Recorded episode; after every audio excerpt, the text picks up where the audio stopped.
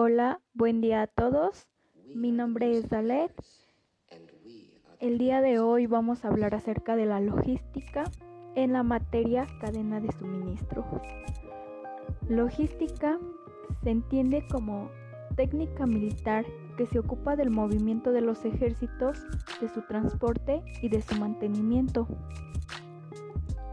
En otros términos, es toda actividad que permite que una materia prima se convierta en mercancía o en un producto.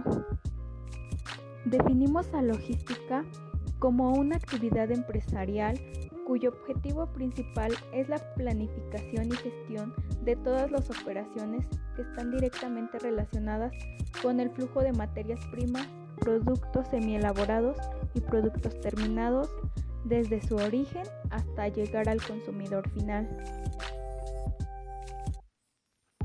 Es de suma importancia recalcar que la logística es muy importante dentro de una organización, pues con ello se obtiene el objetivo principal, el cual es la satisfacción del cliente. ¿Cómo es que se logra la satisfacción del cliente? Esto se obtiene mejorando los costos de mercado, así como los de transporte.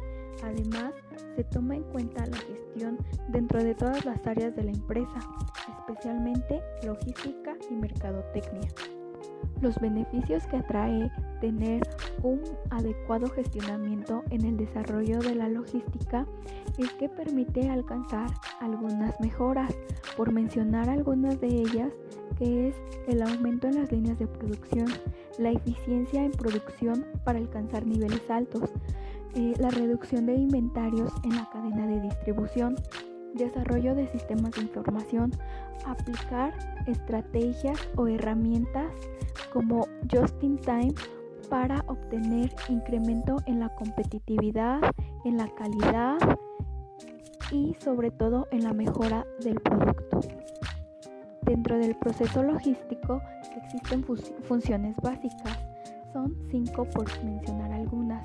La gestión de tráfico y transportes, que se ocupa del movimiento físico de los materiales o materia prima. La gestión del inventario, que es la responsabilidad de la cantidad y surtido de materiales que se deben disponer para cubrir las necesidades de producción o demanda de los clientes.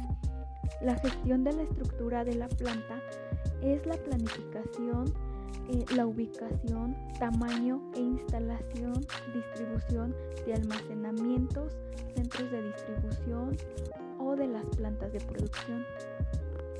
La gestión del almacenamiento y manipulación de los materiales es la eficiencia o terreno destinado que es utilizado para la manipulación física de los materiales o materia prima. La gestión de las comunicaciones y de la información es que todos los encargados de áreas deben tener para la buena toma de decisiones en cuanto al producto. El contar con una buena organización y planeación es que permite que se optimicen tiempos así como procesos y que las empresas tengan buenos beneficios. Algo muy importante que toda empresa debe tener es el aprovisionamiento. Esto funciona por la gestión de materiales e insumos que debe contar la empresa para el proceso de producción o para lo que demande el cliente. En el proceso de producción es donde se va a encargar de la gestión de operaciones, así como de las líneas de producción. Dentro del proceso de distribución tenemos que comprender desde la gestión del producto en su etapa final hasta los clientes y consumidores finales. Bien, la logística ofrece grandes beneficios para las organizaciones. Algunas de ellas es que buscan obtener los precios más bajos, tener más disponibilidad de productos o materias primas, tener la máxima calidad en el servicio y reducir el menor tiempo para las entregas a sus clientes o consumidores. Todo aquello mencionado anteriormente es todo lo que abarca la logística. Esto sería todo de mi parte y gracias.